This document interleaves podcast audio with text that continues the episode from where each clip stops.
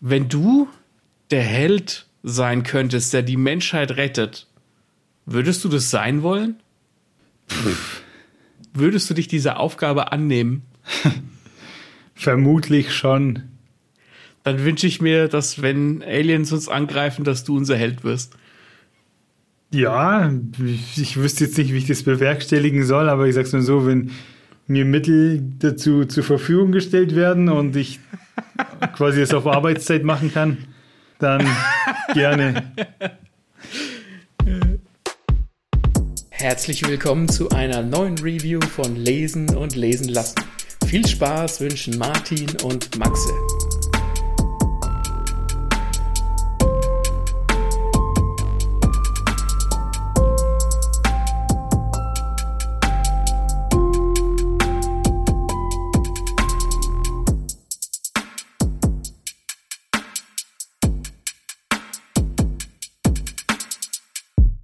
Wir sprechen heute über den Manga Jagan mit 3a auf Deutsch. Das ist ein im, im Inter, in Wikipedia steht, dass es äh, zum Genre Supernatural gehört. Ich würde es irgendwo so verorten mit zwischen Action und Horror.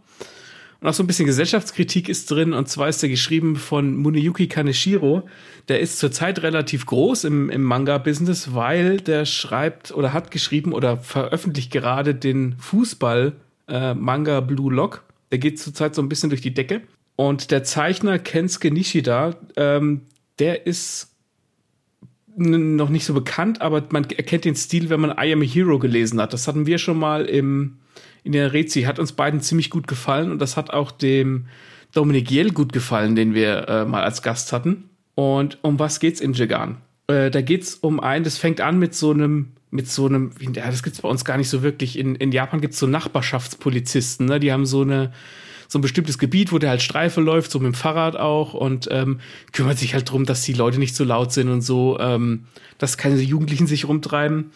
Und das fängt gleich mal damit an, dass der in so einem, in einem, äh, in einem Stadtteil von Tokio halt seine Runde dreht. Und das ist ein junger Typ, der ist, glaube ich, 27, 28. Und die, dieses Maskottchen von diesem Stadtteil, das ist ein fiktiver Stadtteil, das ist so eine, so eine Aubergine mit zwei Waffen, die alles abballert, weil das irgendwie so ein japanisches Namensspiel ist. Also der Stadtteil heißt halt so eine Mischung aus Aubergine und Pistole. Und der, du bist dann in seinen Gedanken und am liebsten wird er die ganzen Typen, die immer Stress machen, abknallen. Und der kommt dann halt dahin und da hocken halt so drei junge äh, Person, zu, zwei Männer und eine Frau. Und der geht dann so in die Hocke und ist dann total freundlich zu denen und sagt, hey, hört mal, Nachbarn haben sich beschwert, jetzt seid mal leiser und so und macht halt einen auf lieb und gut. Aber innerlich ist er halt total angepisst, dass die halt machen, was sie wollen. Und ähm, die, seine Freundin sagt auch immer zu ihm, dass er immer so ein, so ein falsches Lächeln aufsetzt, ne, weil er halt so so die, die, der Japaner ist, der zu allen freundlich ist, wie es halt in Japan so ist und äh, ne, und aber in Wirklichkeit würde die am liebsten alle abknallen. Und dann kommt es zu einem Ereignis und zwar regnet es Frösche, wie äh, in dieser biblischen Plage. Und diese Frösche sind, ich weiß es noch nicht, ich habe erst zwei Bände gelesen. Ich weiß noch nicht, wo die herkommen. Ich sage, ich nenne sie jetzt einfach mal Alienfrösche und die pflanzen sich in Leuten ein, die dann quasi sich in Monster verwandeln, die ihre innersten Begierden widerspiegeln. Die lassen die halt einfach raus. Und er wird dann quasi auserkoren von so einem, von so einer Art Eule, die sieht so ein bisschen, so ein bisschen süß aus. Und er kriegt dann auch so eine, so eine Körpermodifikation, wo er einfach seinen Arm in eine Waffe verwandeln kann, wo er dann endlich alles abschießen kann. Und er ist dann halt quasi dazu auserkoren, all diese Frösche zu jagen und zu töten, damit diese Eule die auffressen kann. Und die Eule, jetzt wird's weird, die kackt die dann aus und er nimmt diese Kacke und zerreibt die dann und schnupft die dann, dann wird er stärker. Alter. äh, es wurde bei der Eule schon weird. Ähm, aber gut. und das hat halt irgendwie so dieses leichte, ähm, also es hat diesen gesellschaftskritischen Einschlag von ähm, die Leute lassen halt ihre Begierden draußen, verwandeln sich dann so Monster und gezeichnet ist es wirklich extremst geil, weil der Typ, der das gezeichnet hat, der hat halt bei dem Autor oder dem Zeichner von I Am a Hero gelernt und das merkst du einfach. Das sieht alles sehr, obwohl es so extrem abgefahren aussieht und sich diese Monster auch so fast schon so ein bisschen Junji Ito-mäßig detailliert aussehen, hat das immer noch so eine gewisse Realität, Realitätsnähe. Also es ist sehr gut gezeichnet und es ist im ersten Band auch erstmal nur so Action und es ist halt so, ja, so, das, so der Standard, sag ich jetzt mal. Und das ist aber erst die Einführung. Und im zweiten ist es so, dass du deine andere Figur kennenlernst. Und dieser Typ ist, der ist so ein, wie sagt man dann, der, der ist so ein Stalker. Der arbeitet auf so einem Musikfestival und äh, klaut Mädels ihr Schlüssel und ihr Handy, die er danach machen lässt, um dann in ihre, um ihre Adresse rauszufinden, geht dann in ihre Wohnung und verwandt die dann, damit er sich, damit er die halt beobachten kann und sich dabei halt einhobeln kann. Und ist halt so ein, so ein Perverser und überhaupt nicht sympathisch. Und dann verliebt er sich in eine.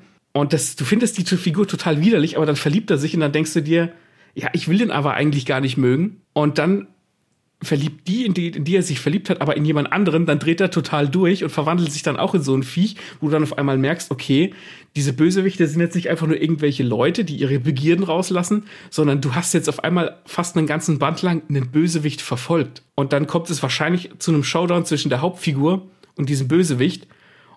Und dann hast du, dann steckst du da auf einmal viel, viel mehr drin. Verstehst du? Ich verstehe, aber kann mir dann aber auch vorstellen, dass der Manga Gefahr läuft, dass es mit jedem Band einfach immer nur einen anderen Gegner gibt, mit einer anderen Geschichte, dass sich das dann irgendwann das auslutscht. Kann dir, das kann ich dir nicht sagen, weil es kam, ich, wie gesagt, ich habe erst zwei Bände gelesen, ähm, da kam dann aber auch ein anderer, in Anführungszeichen Auserwählter dazu, der hat eine ganz andere Kraft gehabt, der konnte so, der konnte überall so Bäume sprießen lassen und, und die Leute in so Holz einschließen und hat was völlig anderes als die, als die Hauptfigur die irgendwie halt so die, den Arm in so ganz abgefahrene Waffen verwandeln kann. Und der hat dann auch so einen Vogel, bei dem ist das, glaube ich, ein, ein Albatros, ich weiß es nicht, die dann aber auch, ähm, der eine ganz andere Ansicht davon hat, was es heißt, dieser Held zu sein. Ne? Die Hauptfigur macht das halt so, weil sie halt dazu auserkoren wird und der andere sagt, ich, wenn ich der Held bin und wenn ich die Menschheit rette, dann kann ich bestimmen, wie es hier läuft. Und der sagt dem auch, du musst egoistisch sein. Ich, ich bin egoistisch, ich mache, was ich will. Ich überlege mir, wen ich rette. Und dann hast du da auf einmal so Ansichten, die da aufeinander prallen, wo ich noch nicht sagen kann, wie es ausgeht. Weil der andere ist, erst wird erstmal böse eingeführt, aber der hat auch so seinen Standpunkt, wo du dir denkst, eigentlich hat er jetzt nicht Unrecht mit dem, was er sagt. Okay, ja, ich habe bis hierhin keine weiteren Fragen. Das ist auch ein bisschen, ja. ein bisschen schwierig zu erklären, weil das, das klingt so ein bisschen, ja, das klingt halt so ein bisschen wie Action-Horror-mäßig und da gibt's halt aufs Maul und das gibt's auch und es ist, es sieht wahnsinnig toll aus, aber da ist halt subtil die ganze Zeit immer so eine Gesellschaftskritik eingewoben, die dann einfach in diesen Extremen dann so an die, an die Oberfläche tritt. Und ich die, verstehe noch nicht ganz, wo die Eule plötzlich herkommt die gehört zu diesen Fröschen. Ich kann dir auch noch nicht sagen, wo die Frösche herkommen. Es regnet halt Frösche und dann ist die Eule da, die halt sagt, okay, du bist der Auserwählte und dann akzeptiert er sein Schicksal, weil auch äh, seine Freundin dann von so einem Frosch befallen wird, die sich dann auch in ein Monster verwandelt. Die muss er dann auch töten. Okay. Und dann nimmt das auf alles einmal, einmal so, es nimmt seinen Lauf und er muss das halt irgendwie machen, weil er keine andere Möglichkeit hat. Er hat, was er zum Beispiel auch macht im ersten Band, er, er schießt die Eule mit der Waffe ab. Und du denkst dir so, oha, der Held hat gerade diesen, ne, dieses Viech abgeschossen, wo du eigentlich dachtest, das ist so der Sidekick und tötet die halt einfach. Ach so, und die ist dann auch tot, die kommt nicht wieder durch die irgendwelche. Ko die kommt, die kommt wieder, aber man weiß noch nicht wieso. Also da gibt es einen Haufen Geheimnisse, die sich noch nicht beantworten lassen. Okay.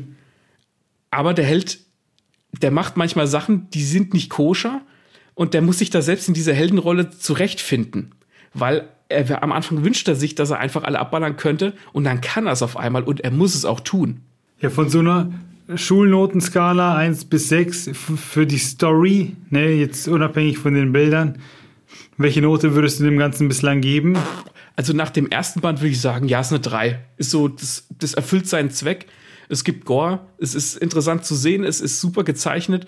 Aber nach dem zweiten Band, wo du dann auf einmal die, so zwei Drittel von dem Band auf einmal diesen Stalker beobachtest, was so was ganz komisch ist und du fühlst dich auch komisch dabei, weil der, der, der Zeichenstil ist halt relativ realistisch wo ich dann gedacht habe, okay, das ist die Figur ist ziemlich gut dargestellt und wenn der jetzt öfter solche Figuren dran bringt, wo ich wo ich einfach so komische Gefühle habe, weil es einfach so gut dargestellt ist, dann könnte es schon eine 2 sein, wenn der mir jetzt noch eine gute Erklärung gibt, wo die Frösche herkommen und wenn die Figuren sich auch noch weiter entwickeln und dann noch andere Charaktere dazukommen, die sich einfach so gegenseitig in die Quere kommen, könnte es schon, könnte es schon ein Einser werden.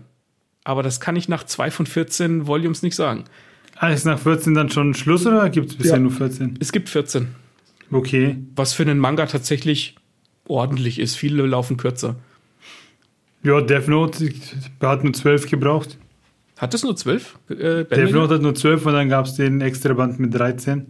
Passt doch 14 Bände. Ähm, ja, ich, ich bin gerade etwas unentschlossen. Also an sich finde ich es ganz cool, ne? dieses Mysterium und was du sagst, man, man begleitet diesen Stalker und denkt sich so, ja, was passiert da jetzt mit dem? Und oh, jetzt wird es plötzlich doch cool, wenn man sich denkt so, ah, jetzt äh, wird er aggressiv und er empfindet scheinbar, weiß ich nicht, verrücktes Zeug und jetzt muss irgendwas mit dem passieren. Kommt jetzt der Held und rettet eben dieses Mädel, das sich verliebt hat oder? Nein, tut er nicht. Okay, die, gut. Die wird von dem Stalker eiskalt gekillt. Also der, der Held, der trifft auch auf diesen Stalker auf eine Hochzeit, wo die Braut sich dann in so ein Monster verwandelt. Da treffen die schon mal aufeinander. Und was der, was der Zeichner ganz interessant gemacht hat, in dem ersten Band hat dieser Stalker, der sich, oder der sich später dann als Stalker rausstellt, der hat kein Gesicht, der trägt so die Haare im Gesicht. Und dann erst im zweiten Band erkennst du dann wieder, dass es eigentlich die Figur ist, die er eigentlich auf dieser Hochzeit getroffen hat, die Hauptfigur. Und dann hast du da auf einmal eine Verbindung. Ja, ja, ja, also da passiert scheinbar schon ziemlich viel neben ähm, Kacke zerreiben und durch die Nase schnupfen. ja, das sind halt so, so japanische Manga-Geschichten, die muss man schlucken, ne? das passiert da halt einfach.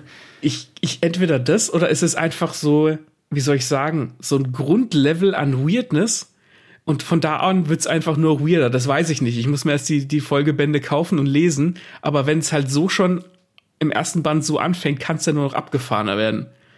Und die Action ist schon, die ist schon ziemlich gut. Also wenn man so auf großspurige Action, wo, wo es Monster gibt, steht und wo auch kräftig rumgeballert wird, wo Sachen kaputt gemacht werden, wo dann auch so Egos aufeinander prallen, dann hat man mit dem Manga auf jeden Fall viel Spaß.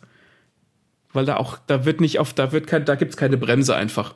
Das ist kein, das ist auch kein so ein Schonen, der irgendwie so für Jungs gemacht ist, der ist für Erwachsene gemacht und das merkst du. Na dann, wer es kennt, wer es noch nicht kennt, äh, haut uns in die Kommentare, wie ihr es findet. Maxi, wie war Titel? Jagan und geschrieben wird das J-A-G-A-A-A-N. Genau.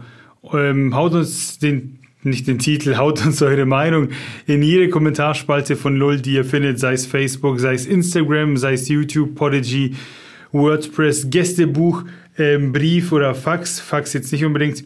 Ähm, erzählt uns, findet ihr es genauso weird oder findet ihr es geil? Wir freuen uns auf eure Meinung und wir hören uns bei der nächsten Rezi. Bis denn. Shoutout an Dominik Jell, der mir den empfohlen hat.